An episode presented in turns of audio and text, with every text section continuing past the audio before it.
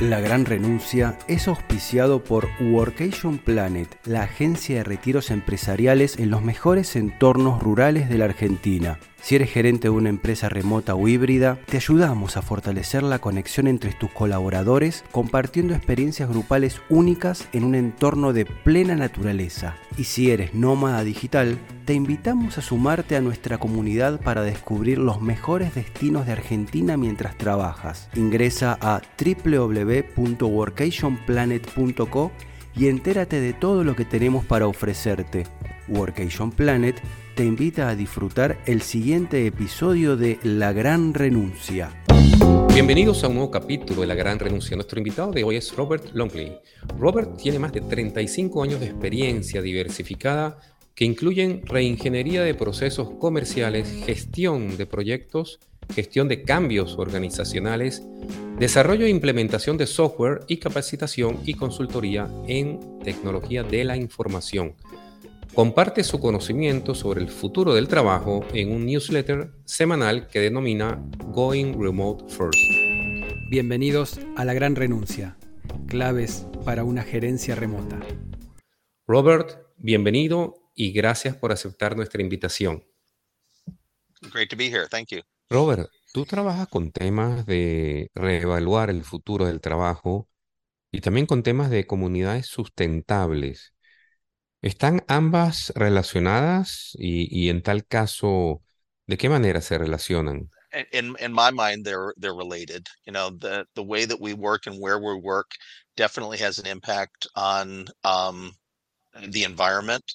You know, the um, you know buildings in cities have a carbon footprint, whether people are in them or not. And you know, uh, when we commute, we obviously impact the environment as well. So um, your situation in Argentina is quite a bit different than ours in the United States. You typically have um, about 30% of your population commutes to work by car, whereas um, here in the United States, it's over 70%. So um, when people have switched to remote work, it makes, I think, a bigger difference than it does in certain other places and different company different countries have different profiles in terms of what the impact is on the environment versus remote work um, so yeah Trabajaste como gerente de proyectos por muchos años en diferentes compañías. ¿En qué momento empezaste a tener interés en el trabajo de manera remota? um, you know i've i've gone back and forth between working remote and working in offices over the years. Um, I first worked remote uh, in the late 1990s. Um, I worked for an entrepreneur who uh, was based in Norway, and he had houses in um, Florida and the Cayman Islands. And I never knew what uh, time zone he was going to be in. And uh, we did have a local office. I went into the office one day a week, so kind of an early model for hybrid because um, it was about an hour and a half from my house, and um, got very comfortable um, working in that model. You know, it, it, was it was kind of fun with him because you sometimes you would do uh, meetings at six o'clock in the morning, sometimes eight o'clock at night, depending on what the need was, and you know, it during that time, you know, one of the things that people have found during the pandemic was that they were able to do more stuff with family. And uh, at that time, my daughter was, I think, in kindergarten. And being able to work remote allowed me to um, teach kindergartners how to use a computer, which um, I actually enjoyed uh, doing quite a bit. So, you know, having an asynchronous work schedule and a work life um, can allow you to do a lot of things that you know doing the traditional nine to five doesn't. So um, fast forward mostly i was in a corporate environment. I do a lot of stuff in government um, and really just since the pandemic i've been uh, fully remote. Uh, i do government consulting for a couple of different states and there really just isn't i've been to the office once i think in the last three years uh, just because they wanted me to speak at a conference.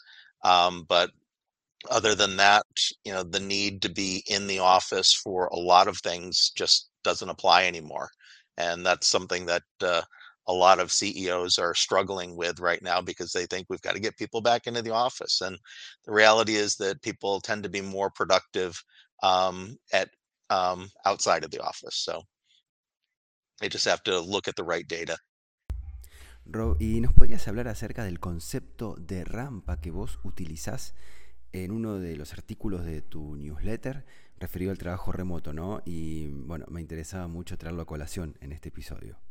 Sure. The um, for people who haven't from, aren't familiar with the idea of a curb cut, um, it it is exactly what it says. It's a cut in the curb uh, on sidewalks, and this is uh, this started being done probably 50 years ago, um, making um, sidewalks more accessible for for handicaps. So it's kind of been a I don't know if the term is used in Argentina much, but it you know it is an accommodation to uh, deal primarily with handicapped people.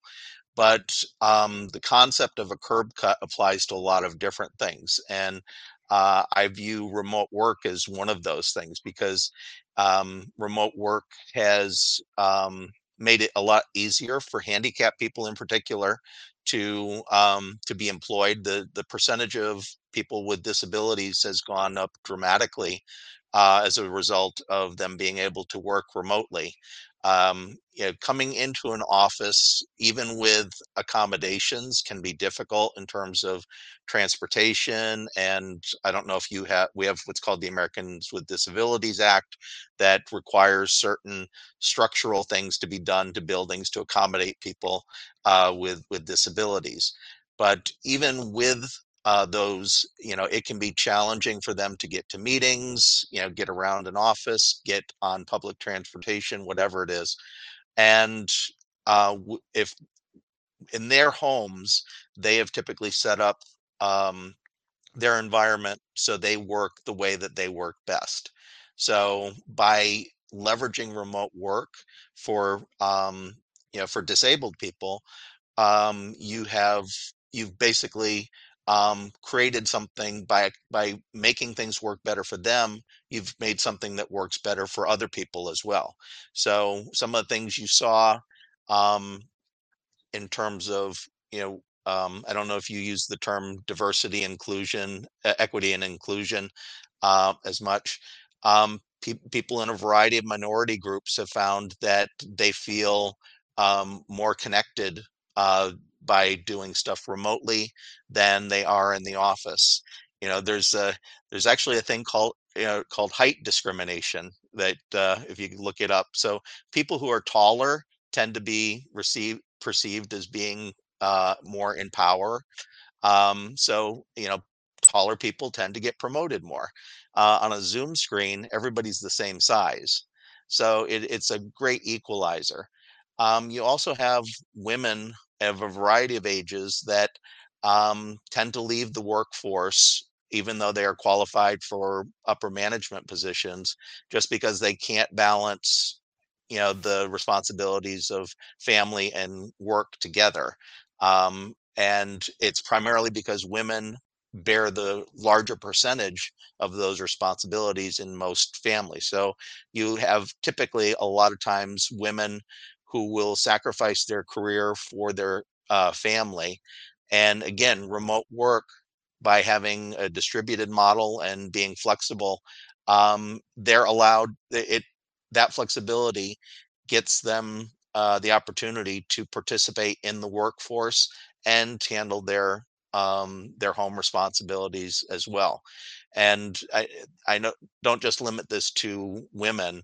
Um, you know, in my own case, um, my my father uh, required care um, earlier this year.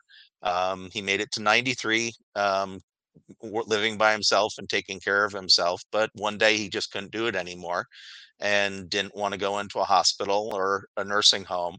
And my brother and I were able to take care of him for his last months uh, in the setting that he wanted to. So you know that's something that i would not have been able to do you know working a, a nine to five job just because he required 24 hour care.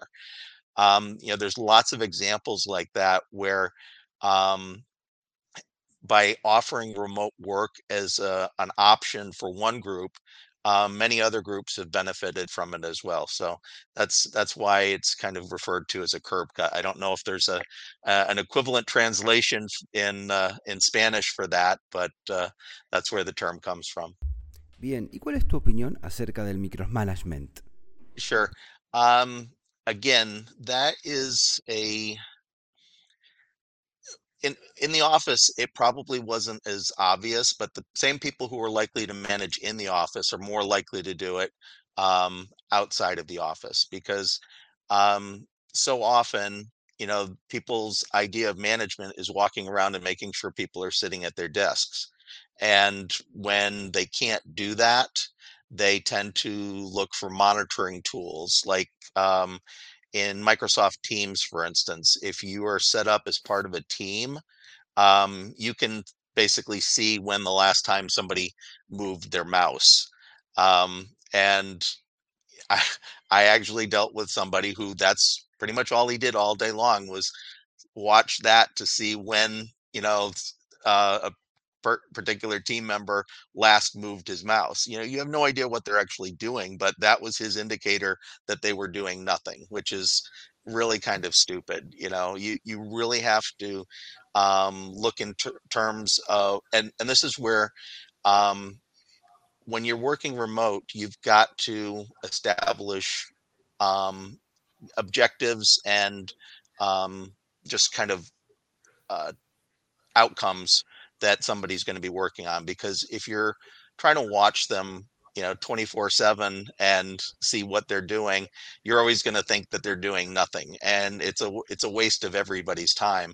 The other problem with the with micromanagement is that um, in those t- situations if you're trying to constantly check on what somebody's doing um, you're interrupting them at the same time and it takes an, the average person about 20 minutes get, to get back into the groove of what they're doing when they've been interrupted. So if you're watching somebody online and with monitoring tools and you know trying to determine that whether they're doing something or not and then you contact them to see you know why aren't you why haven't you moved your mouse in the last 30 minutes you've just interrupted them they may have been doing something perfectly legitimate um, but uh, now you've interrupted them and it's going to take them another 20 minutes to get back into the groove of what they're doing so you know some of the things that, uh, that you want to try and avoid um, the the problem that uh, a lot of companies run into is that they try to apply the same policies and procedures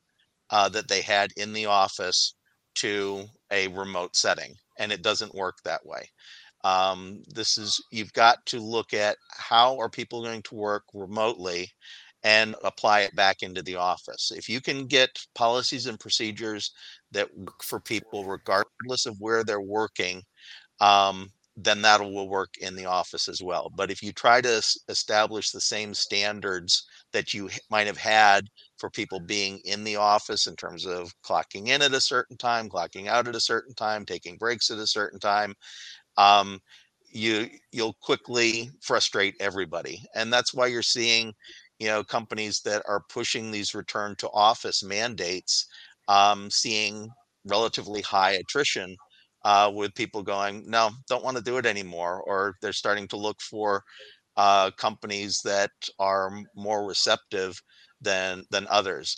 I don't know if you have the same problems or the same level of this problem in uh, Argentina as in the US because um, you have a much higher occupancy rate for your buildings than than we do currently. You know, after um, uh, after the pandemic, you know, typical um, office buildings in the United States are only at about 50% occupancy, and yours in Argentina are um, actually closer to 85% occupancy. So um, you have a, a different issue than than we do with with stuff. We also, you know, we have a higher percentage of people using um, uh, using cars for transportation. So the the way we commute is is different than than you are, and probably it's um, when we move towards remote work, um, it was something that people noticed more uh, when they didn't need to commute because they you know weren't driving their car as much. You know there were um, there were cities that the smog basically cleared when the pandem- pandemic happened because people weren't um, driving their cars nearly as much.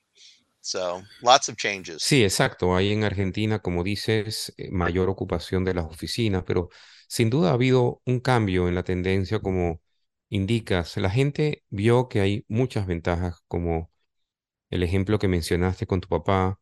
Igual ocurre que personas que tienen responsabilidad de gente mayor o niños en casa prefieren trabajar en empresas que le permiten el esquema híbrido o 100% remoto. Actually, have higher rates of of people um, working remote than the United States does. You're typically around 44%, and um, uh, the US is in the 30s, depending on who you talk to. There's a, a lot of manipulated statistics because um, people who own a lot of commercial real estate are in danger of losing quite a bit of money um, because of, the vacancy problem. They they overbuilt uh, in a lot of major cities like Boston and New York, and um, they are looking to fit looking for people to come back to the office, and it's never going to happen. They've got to really start looking at um, alternatives use for that space.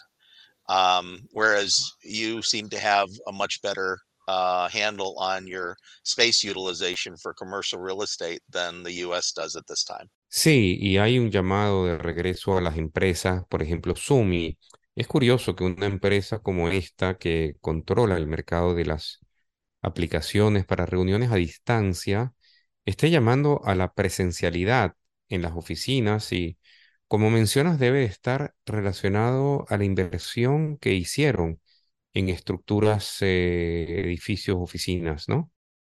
I, th- I think so. There, there was I was just looking at um there was a company um that was profiled this morning called Roblox. I'm not familiar with it other than it is a they have a metaverse platform and it's basically a um, a gaming platform. It's designed for distributed um, use, and they just did a, a return to office mandate. And it's like their their um, their tagline for what they they provide in the. Let me let me look it up again quick.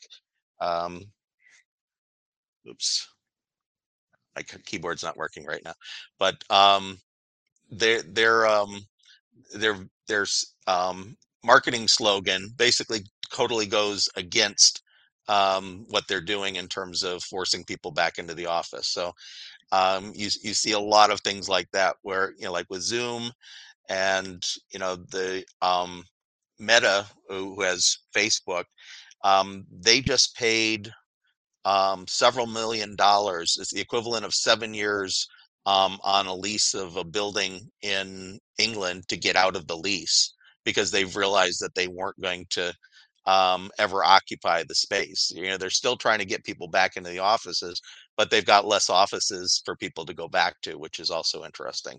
You, you're going to start seeing more of that. That the you, the mandates might continue, but the amount of space that's available is going to go down. Aparte de la razón del monto invertido en oficinas del riesgo que esa inversión pierda valor, ¿crees que hay otras razones que llaman a, las personas a regresar a las oficinas? Um, you know, they the argument that keeps coming up is that um, people collaborate better uh, in the office, and that's kind of a fallacy. People um, collaborate better in person, and that's what is is really kind of the missing piece for a lot of CEOs. They need to see that, um, and I, I'm all for people getting together in person. But when was the last time you had valuable interactions in an office settings? You know, usually it's after work at an offsite or or something. You know, most of the time spent in your typical cubicle farm office is just doing work and and you know the same stuff happens on a regular basis. You've got the guys that are hanging out drinking coffee. People might have casual conversations with you going past your desk. But for the most part, you're trying to get work done. and uh, many times those things are just interruptions. So you've got companies like Allstate and uh, PricewaterhouseCooper that um, just abandon their offices pretty much altogether and um, doing it very quietly. You know, they're sitting on the sidelines reaping the benefits of no longer having major offices, watching their competition just sort of flounder. So, um, you know, it's it's rare that you'll see. Uh, comp- there are a few that um, um, have come out and basically said how good they're doing uh, remote, but for the most part, the ones that are doing it are are um, kind of staying quiet and uh, uh, waiting for their competition to fall by the wayside. Otro de los artículos que leí tuyos, Rob, es ese que afirma que se da por supuesto de que si uno está en la oficina, si el equipo está junto en la oficina, verdaderamente está junto, ¿no? Eh, verdaderamente está conectado. ¿Nos puedes hablar un poquito de, de todo el, razonamiento que haces en, en ese artículo? Si te gusta nuestro contenido, te pedimos que nos ayudes a difundirlo siguiéndonos en Spotify, Apple Podcasts, YouTube o desde la plataforma que nos estés escuchando. También puedes suscribirte a nuestro newsletter podcastlagranrenuncia.gmail.com y te haremos llegar todas las novedades acerca de gerenciamiento y trabajo remoto. Seguimos escuchando La Gran Renuncia. Yeah, um, you know, there's a lot of um, what you're going to start seeing a lot more in companies is um, a lot more retreats and uh, co-working space type events where people are trying to um, be intentional in their interactions. Um, most people, um, again, in an office setting, it's um, it's it's a place to do work, but it doesn't necessarily improve the work being done, and that's what uh, a lot of companies are finding. So, um, you know, right now the occupancy nationwide for office buildings is, I think, around 52% uh, in the United States, but the utilization is even less than that. I, I think it's in the the high 20s.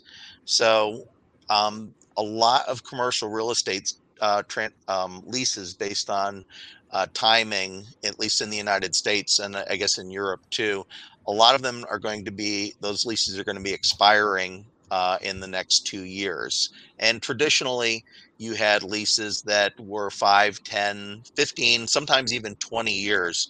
Um, I think News Corp um, just was the, the, most recent to do a 20 year lease in um, uh, in New York City, but nobody's going to be doing that anymore. So you're going to start seeing um, companies that had these large spaces starting to change the spaces that they have and and getting smaller um, spaces that typically have less desks, more meeting space, and and specialized meeting space. So uh, rooms with whiteboards, rooms with you know more comfortable furniture, uh, stuff like that, so that you know they as they start to embrace that hybrid is the the way that they're going um, they are creating spaces that they are better used for collaboration.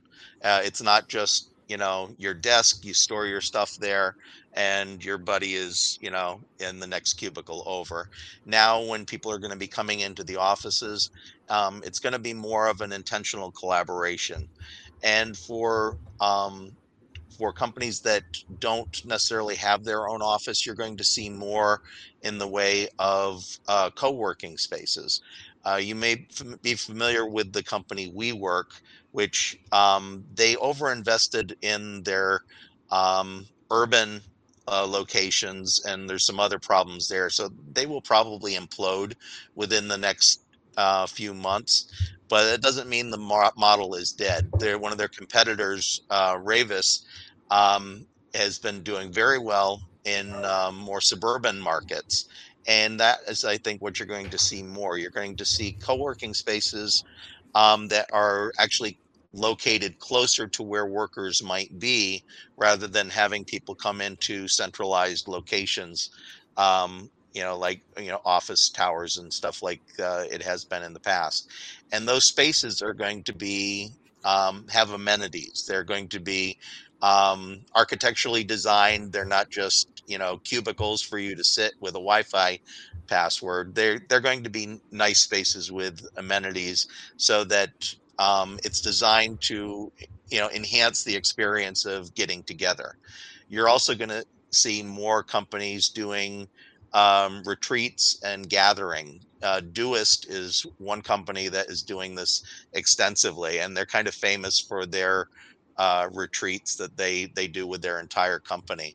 Uh, not everybody's going to take this approach, but you know if you right now the um, average person costs anywhere from uh, I think eleven to seventeen thousand dollars a year to provide a dedicated office for a person.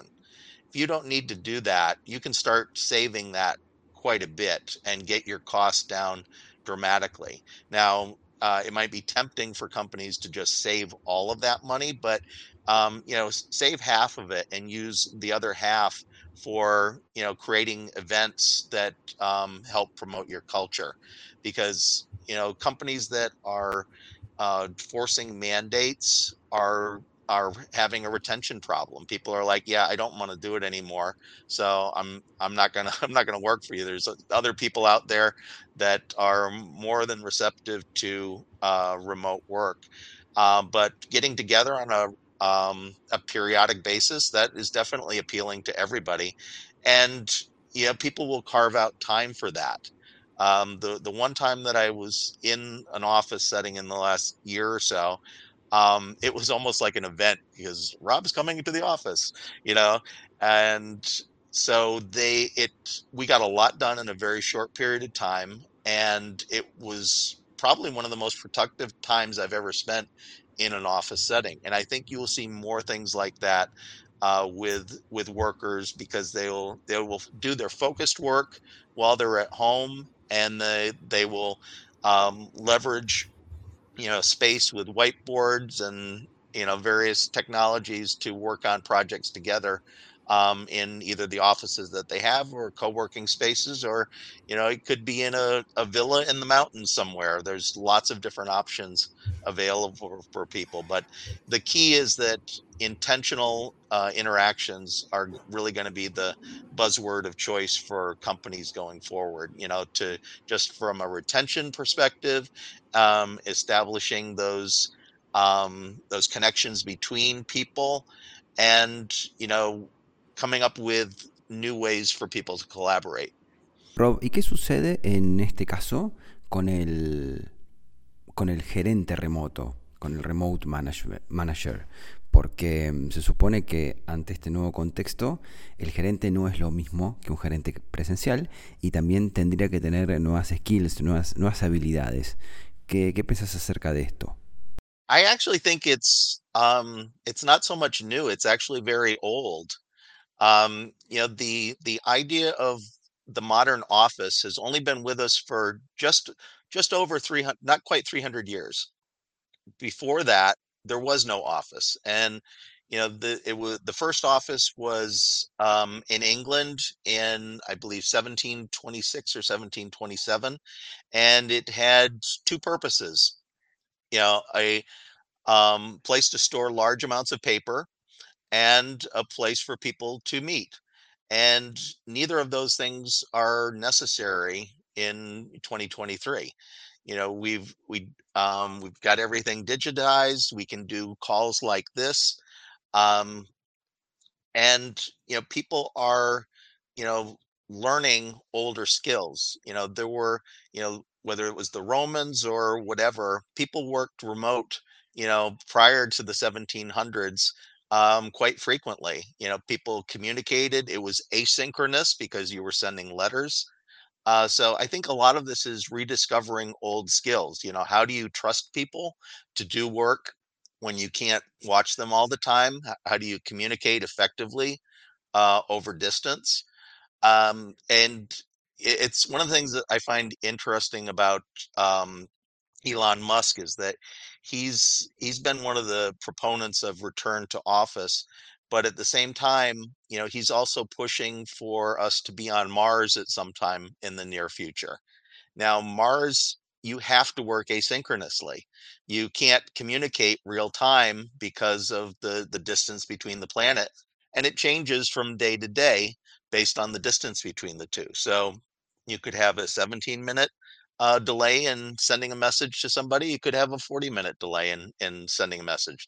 That's assuming you don't have any, you know, obstacles or atmospheric issues along the way. So I think a lot of this is, you know, learning some old skills, how to have um, you know people done this in the past and then applying some the new technology to it to realize that you know we're not um, working synchronously all the time we're work typically working asynchronous uh, and that's the the way that humans really prefer to operate we've just gotten so used to technology moving things along faster and faster and faster and eventually things broke and now we're relearning a lot of things that uh, we probably have forgotten from the last few hundred years.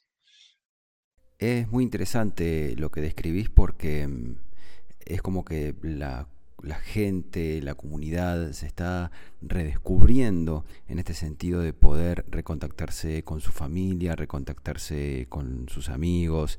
Es como una nueva revolución en este ámbito laboral, ¿no?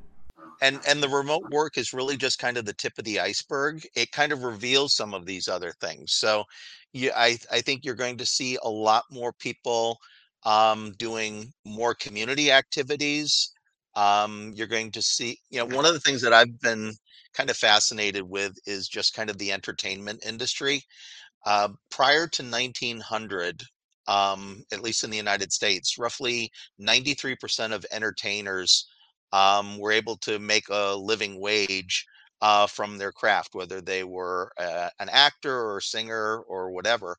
Uh, but as radio came along and Hollywood and the movies, um, things got consolidated into this studio system, and those things got um, consolidated. So today, the average actor or singer, um, only about 15% of them are able to make a living wage from from their craft. Everybody else needs a primary job to to pay the bills. But one of the things that I've seen during the pandemic is that um, a lot more uh, local performers, um, street performers, a lot more of them, and I think people are are discovering new ways as content creators to leverage, you know, whether they're um, an artist, a singer, an actor, whatever.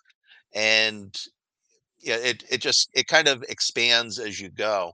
One of the things that I've been trying to push, um, just kind of on the remote work um, uh, scale in smaller communities, is that typically from an economic development perspective, uh, the the approach used to be if you wanted to bring jobs to your uh, community, you had to find companies that were going to move there. You don't need to do that anymore. You just need to show that you've got um, uh, 5G coverage uh, for the internet and amenities. You know, whether it's hiking trails or lakes or you know um, art things in the in the community and you can attract people that can work remote you know i i recently moved to a, a essentially a small village it's like 2000 people um and you know i'm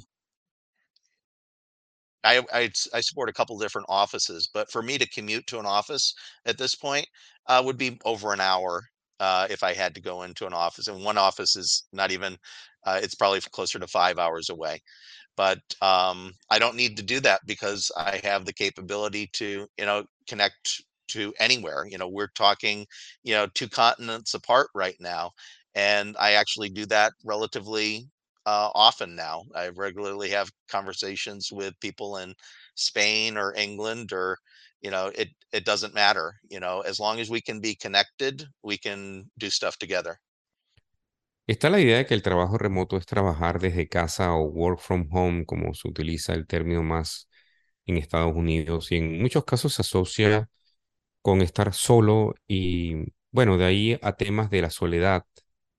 En el trabajo remoto, pero en Europa y, y Latinoamérica también el trabajo remoto no es necesariamente estar en casa.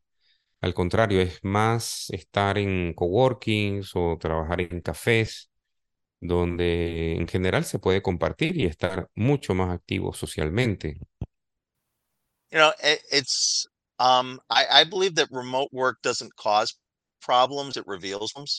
And the the issue of loneliness um, that existed long before remote work. People just didn't talk about it as much. Um, you know, you, you can just you can be lonely in an office just as well as you can be lonely at home. And um, I think some of those things came out more. Um, but and and again, this is why you're looking. The office kind of filled a void that um, traditionally was handled different ways in the past, and you're starting to see uh, just like what I was saying with the entertainment, you're gonna you're starting to see more people look for more interactions um, at the community level, whether it's going to classes, uh, stuff like that. Uh, a lot of those voids were previously uh, filled by being in the office, um, and now they're looking for them back in their own communities. Uh, like they were uh, several hundred years ago. You're going to start seeing much more of a, a village feel to um, life in general, whether it's in even in cities. Um, it cities are getting away from a central downtown area that might have been just for offices, and you're going to see much more mixed use and a variety of centers um, ac- across the, the, the cities. I don't know how uh, Buenos Aires is organized, but a lot of older European cities are already set up that way. You know, they cities grew to a certain point, and you know there, there's a just an ecosystem that exists around that span based on transportation, communication, etc.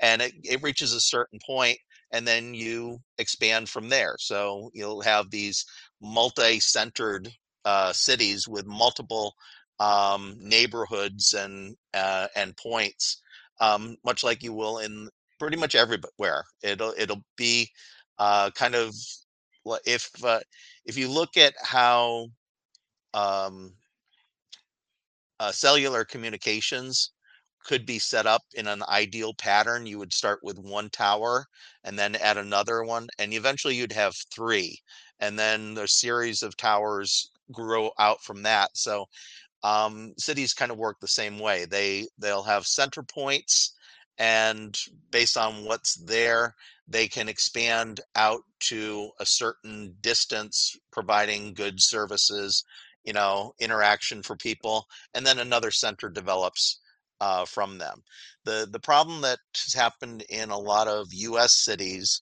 that after world war ii uh, a lot of cities were redeveloped to have business districts um, they, they destroyed neighborhoods to do that. They put in highways, thinking that cars were going to be the future of transportation. And what you have now are basically dead zones in major cities because they don't function the way that you know a lot of older cities that have mixed use do currently and that's what you know I, would like to see a lot of major cities in the U.S. at least get back to. You can look at.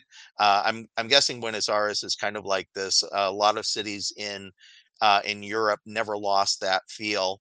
Um, so you have you know you might have businesses on the first floor. You have apartments on the second and third floor or whatever. Um, there's always people watching the streets, so you know it helps to control crime. You know when you when you interrupt that flow uh, you end up with you know problems. So you've got p- cities like San Francisco right now; they have a high occupancy uh, problem for their offices, and they also have a high uh, crime rate uh, as well because you've got voids in the community. You know, cities work a certain way; they're they're systems, just like you know companies are. And when you change the way it's it's set up, um, it creates problems. Bien, Rob, ¿y habrá algún libro, algún autor, algún newsletter que vos nos puedas recomendar acerca del trabajo remoto que te haya gustado, que te haya entusiasmado? Sure. Um, I actually, it's not specifically about remote work, but um, there's a book called Riding the Tiger.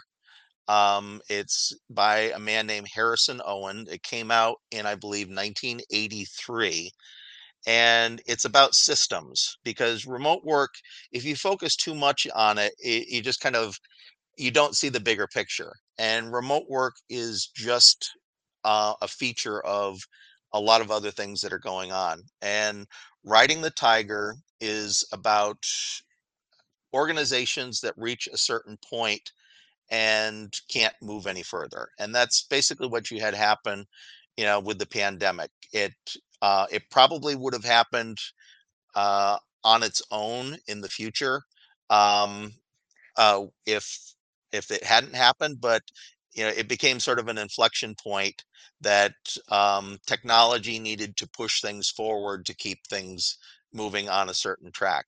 But um, the idea behind um, riding the tiger is that companies and organizations will reach a point where they have to start over and the companies like PricewaterhouseCoopers, Allstate, they've already they've made that logical jump.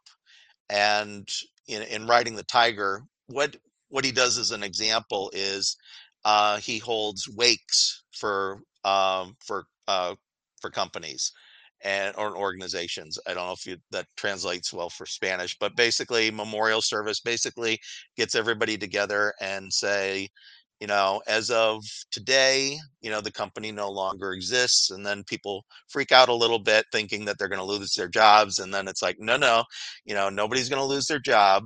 Um, but we need to rethink what we do. And typically, in a lot of the work sessions that they do, um, they, they put up whiteboards or butcher block paper or whatever.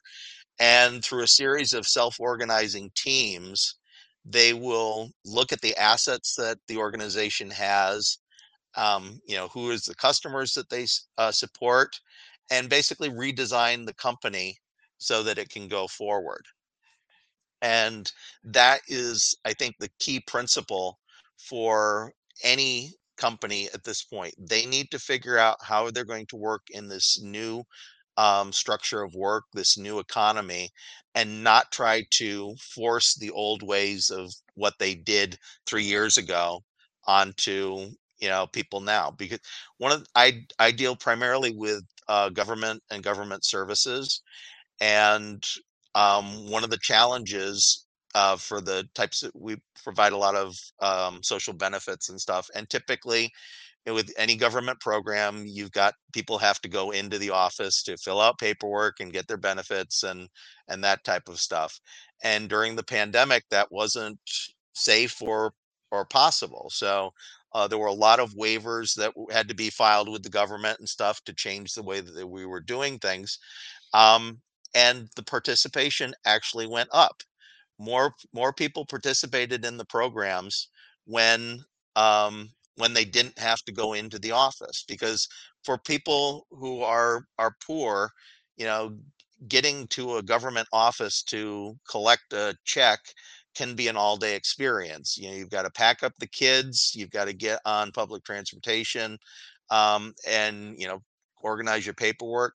If you can do it over your phone you know you've just saved some single mother um, you know four hours of her day and the participation went up. So when um, the um, the notifications came out from the government saying, "Okay, we're declaring the pandemic um, uh, crisis over," you know, a lot of the government leaders were like, "Okay, great, now we can get people back to the offices to do business," and like they don't want to come back.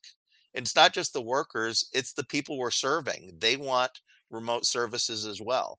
So that's a a hard concept for certain people to um, accept because it kind of goes against what they think is supposed to happen. But um, you see a lot more participation with um, remote services um, when you when you can offer them, and that's one of the things that I'm trying to um, improve in a couple of states where we're trying to um, take some of those capabilities that existed uh, temporarily during um, the pandemic and make them more readily available. So, like in New Jersey right now, we're rolling out a program that will allow about 100,000 people to uh, do certain types of appointments uh, over their phone and um, add some additional capabilities that we didn't have during uh, the pandemic, like the ability to upload documents and sign things, um, makes for much smoother process. And that's going to be the trend you're going to see for um, government services or services in general. People want to be able to um, deal with whoever they're dealing with at their point of interaction. So whether that's at home, in their car, you know, the people are going to want um, basically the businesses to come to them. You know, obviously there's there's going to be reasons to go to certain locations, but um, there's so much more that you can do with this. Um, medicine in particular, uh, I don't know if you have problems with nursing homes closing and and people, you know, waiting to be seen in hospitals, but that's a real problem in in North America, both in U in the U.S. and Canada. Um, and by providing remote services, you can alleviate um, some of the the backlog that currently happens uh, the way the current setup is. It looks like we lost Bien, Rob, y queríamos consultarte también acerca del papel del trabajo remoto en las instituciones públicas, ¿no? En las instituciones políticas. Vos, por ejemplo, has trabajado en el ejército, en, la, en la rama militar de los Estados Unidos. Bueno, un poco saber cuál es el papel del trabajo remoto en ese, en ese área, no solamente en la, en la parte militar, sino en, en el gobierno de los Estados Unidos. military is kind of the original remote work, you know, people. If you think about it, you know, um, militaries have been.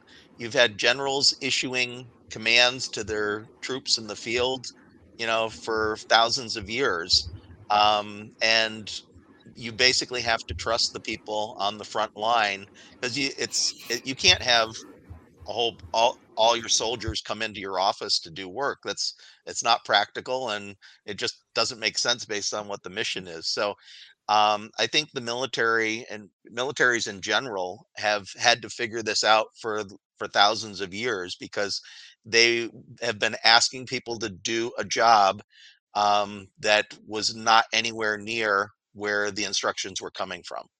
So, you know that I think you've got that model to build on. The the government tends to struggle with the the concept of remote work just like anybody else. On the one side, uh, you've got the gen, at least in the United States, you've got the General Services Administration, which did a um, a, a, wonderful pilot program with um, co-working spaces that saved at least one agency millions of dollars a year uh, alternatively, you've got uh, certain government leaders that are in the midst of their own return to office mandates um, now as well, and what they're seeing is people are quitting. So they're they're basically shooting themselves in the foot by pushing this, and they could end up with this situation where they don't have enough people uh, that know the job to continue if they keep trying to force people into this model that nobody really wants. Uh, but you've got certain people that, you know, d- depending on where they are in the food chain, think that returning to the office is a good thing. And now I, I do think offices are important, especially for a lot of work which might require security or um, certain functions that really shouldn't be done um, outside of that arena but uh, you really have to take a look at what's being done and what makes sense uh, going forward because the rules really don't apply after the pandemic so uh, everybody has to take a look at you know what they're doing and and see what works. In in state governments um, one of the challenges that i see is a, a lot of states that have uh, union agreements a lot of them had have specific space requirements in terms of you know how much space somebody gets um, when they work for an organization those things have have stayed in place even though a lot of agencies have gone to a remote work model. So they might be holding out 100 square feet for a person that has never been hasn't been in the office in two years just because their union contract says that they still have to. So there's a lot of things at that level that need to be uh, relooked at. Like like i said it's yeah all the rules changed you know be, with the the pandemic and you know if we still have rules in place that are from before that time frame they really need to be looked at to see if they still apply. Sí exactamente. Y el trabajo remoto no solamente afecta el desarrollo inmobiliario en tanto eh, oficinas sino que también afecta los espacios que tienen que ver con la, con la vivienda, porque hay una nueva manera de vivir, por ejemplo, los coliving que se están imponiendo cada vez más, está afectando también el desarrollo inmobiliario eh, de la vida común de los ciudadanos, porque hay muchísimos trabajadores remotos que se están mudando y se están trasladando y eligen la opción de vivir en, en coliving, afectando lo que es el desarrollo inmobiliario, la oferta inmobiliaria para la vivienda. Um, it, it's and that's there's a kind of a double-edged sword with this because one of the things that happened during the pandemic was that um, a lot of people realized that they could work from anywhere, so they went to hotspots like you know the the coast of Portugal or you know South Florida or Chiang Mai, Thailand. Um, and it really disrupted the local economy because you've got people coming in that are used to wages that are four to five times what the local economy is and you've got these landlords that are like i'm going to make some money. So ra- rather than charging you know what might be a hundred dollars a month for rent on an apartment that based on the local economy suddenly they're charging a thousand dollars a month and the foreigners are thinking that this is you know a bargain. But what ends up happening is they end up pricing the the the real estate out of the realm of the people that lived there in the first place. This happened um, in in Florida it happened in Portugal um, and there's I know in Thailand there has been a lot of uh, conflict with between the expats and the the local residents over some of these issues. So it really is important for any um, city or town that's trying to attract remote workers. They um, really need to try and enforce the kind of you know make the remote workers um, follow the same guidelines uh, and the same pricing structure as the local economy. Um, Argentina has one of the probably one of the best remote working visas uh, right now for remote workers. The key is that you still have to work for a non-Argentinian company to do that. So, um, you know, the I know it, it might be tempting for landlords to want to charge foreigners more money, but eventually it ends up destroying the local economy. You know, um, in Florida, for instance, Florida used to be the number one destination for retirees uh, in the United States, and now it's not. Now it's uh, uh, Eastern Pennsylvania, which seems a little crazy if you know the area.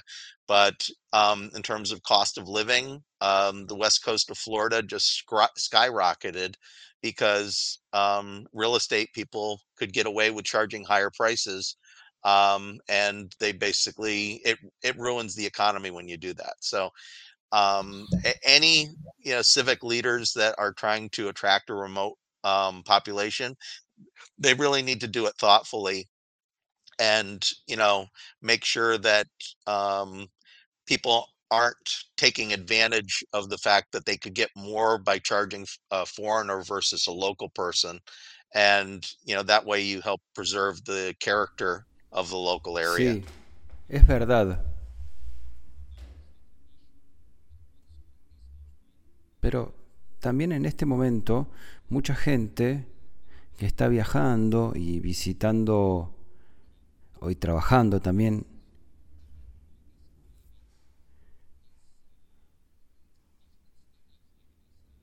eligen diferentes formas de vivir, por ejemplo en los coliving como una comunidad pero también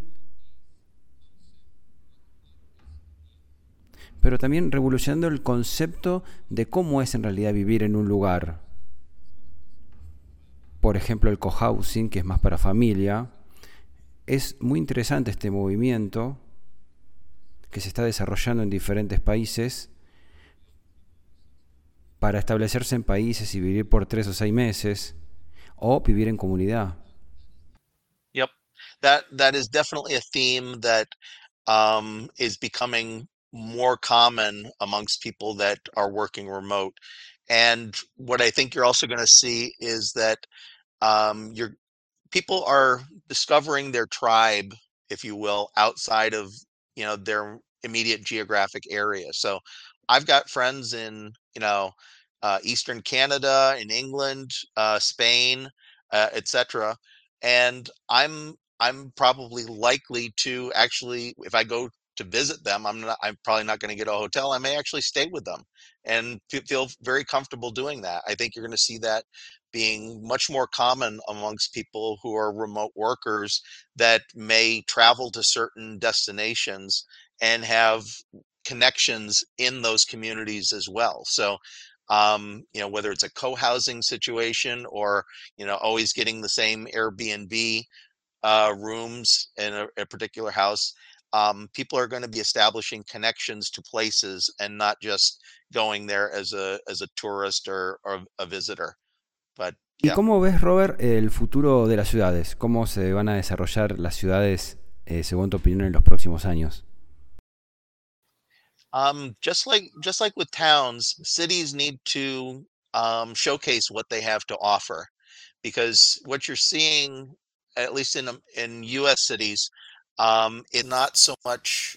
Um, people aren't going into cities at the same rate they were to work, but they are coming in for entertainment. So they're already starting to see changes in the public transportation um, patterns for a lot of the major cities. So um, rather than coming in from nine to five to work, people are coming in from five to nine to go to shows and restaurants and stuff like that. Ridership is is up dramatically on the weekends compared to what it has been on the past, and you're going to see cities. I, I, I don't think it's as much of a problem in you know in your country as it is in the United States, but um, cities have been the place you went to work, and um, the the idea of multiple use has really gotten away from a lot of major cities. So, um, I, as they wrestle with the problem of uh, vacancies in office buildings, they're not going to fill them all with with people who used to work in offices. They're going to start filling them with different things like um, agriculture. You know, you there are um, container farms that you can put in an office building that um, produce great fruits and vegetables. And um, I think you will see um, medical facilities, uh, venues. A friend of mine has a um, a nightclub that used to be in an old gun factory, you know, and it's it's a really cool place. And you know, you're going to start seeing more things like that in the United States. I don't think in Argentina you ever quite got away from the uh, the mixed use model for your cities that uh, like uh, the US did. So I don't know that you're going to change your character as much as as ours, but you know, with the urban development that happened in the 50s, 60s, and 70s, um, we created gaps in a lot of our our cities, and we're going to uh, need to kind of fill those back in. You know, creating green spaces, more public transportation, more opportunities for people to walk. Um, and more mixed use. You know, some of the you know the office buildings right now will um, about 15% can be converted to apartments fairly easily the the problem with office buildings is that the hvac and the plumbing doesn't always lend itself to you know converting to residential but it does um, uh, convert fairly well to things like uh, cloud storage or um, battery backups uh, and um, uh, things like that. So there's a lot of other uses that it will happen, and as that does, you'll start to see a uh, a renewed ecosystem uh, within a lot of the major U.S. cities. Uh, your your vacancy rates are so low that um, I think you know the what you have in uh, Buenos Aires, for example, right now will be pretty much what you see um, in the next few years. Your your work from home numbers are already higher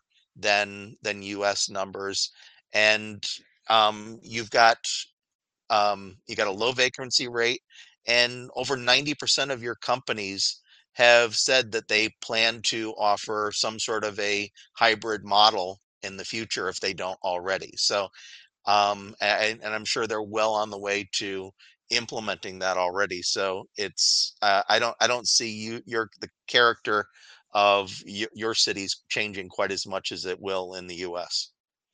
¿Y cómo podrían hacer nuestros oyentes para contactarse con vos? Um, uh, goingremotefirst.com. Uh, if you can look it up there, I'm available on uh, LinkedIn. You can find me. I'm. Uh, you can. I'm sure you'll have show notes that you can you can add. But uh, that's probably the easiest way. Gracias Rob por haber estado en La Gran Renuncia. Bien, y en esta edición de La Gran Renuncia escuchábamos a Rob Lockley eh, trazando un paisaje de lo que es el trabajo remoto, no solamente en, Europa, en, la, parte anglosajona, por así decirlo, sino en todo el mundo. Y también quiero rescatar, Robert, esa parte en donde estuvieron hablando de las nuevas tendencias de, de vida, cómo vivir, ¿no? Cómo también el trabajo remoto, más allá de una nueva dinámica entre los equipos, entre las personas, ha modificado lo que se llama el real estate o el desarrollo inmobiliario, em, no solamente de las oficinas, como vos aclarabas en un momento, sino también de la vida diaria, porque hay gente que opta por co-livings, hay gente que opta por vivir en comunidad, entonces todo eso cambió, todo eso va mutando y bueno, Rob realmente lo desarrolla muy, pero muy bien. Y también eh, quiero rescatar el punto donde Rob pone en duda si volver a la presencialidad realmente significa tener un equipo realmente constituido, un equipo afianzado. No por estar en una oficina presencial uno garantiza mm, el fortalecimiento de la cultura institucional, aunque también Rob rescata los retiros, los encuentros anuales o bianuales que, que se pueda hacer. No descarta la importancia del contacto eh, presencial, pero tampoco la sobreestima. ¿Cómo lo escuchaste vos, Robert? No, muy bien. Eh, todo el tema de la cómo en Estados Unidos se desarrolló la parte del centro, porque no como en otros países, quizás de Europa, de Latinoamérica, que se mezclaba un poco el tema de, zona residencial y centro. En Estados Unidos eh, se caracteriza porque hay ciudades que tienen un centro que en la noche queda totalmente eh, solo, ¿no? Porque son puras, puras oficinas. Entonces, bueno, lo que él estaba planteando, que a la final, si se mantiene esta tendencia del trabajo remoto, los centros de las ciudades terminarían siendo como el corazón de la comunidad, donde la gente en realidad iría para eh, eh, recrearse, para compartir, para estar un tiempo. Eh, y, eso sería como una modificación del, del, centro, ¿no? Como un poquito pasarlo a eh, también residencial. Obviamente hay, oficinas que se están planteando el hecho de que pasen a ser eh, residencias también. Entonces todo un cambio en ese sentido, ¿no? Del, del centro, más que todo en, en Estados Unidos. Y le mandamos un saludo grande a la gente del coworking La Cañada Multiespacio. Vos sabés que el norte de la provincia de Córdoba, en la República Argentina, es un lugar ideal para venir a hacer tus retiros empresariales. También es un lugar ideal, si sos nómada digital, para venir a pasarte unos días y trabajar disfrutando del entorno, del paisaje, de las sierras y los ríos. Bueno, tenés un coworking ideal para esto que es la Cañada Multiespacio en un lugar tan pero tan lindo como es Villa Jardino. Te lo recomendamos. La Cañada Multiespacio tiene salón de eventos, talleres, tiene oficinas, tiene consultorios y tiene un espacio de coworking espectacular. Están ahí en Boulevard La Cañada 29, Villa Jardino, Córdoba. Tiene una alta conectividad de buena calidad, lindos escritorios, lindos espacios, muy pero muy bien hecho el diseño, así que te esperamos en La Cañada Coworking en Boulevard La Cañada 29, Villa Jardino, Córdoba. Para comunicarte 3548 40 90 90. 3548 40 90 90. La Cañada Multiespacio en Villa Yardino, provincia de Córdoba, en la República Argentina. Amigos, hasta aquí el episodio de La Gran Renuncia del día de hoy. Para comunicarse con nosotros, lo pueden hacer a podcastlagrenuncia.gmail.com. Muchísimas gracias y hasta el episodio que viene. Escuchaste La Gran Renuncia, un podcast producido por Roberto Schlesinger y Cristian Curto. Si te gustó, hace clic en el botón seguir y nos vemos en el próximo episodio.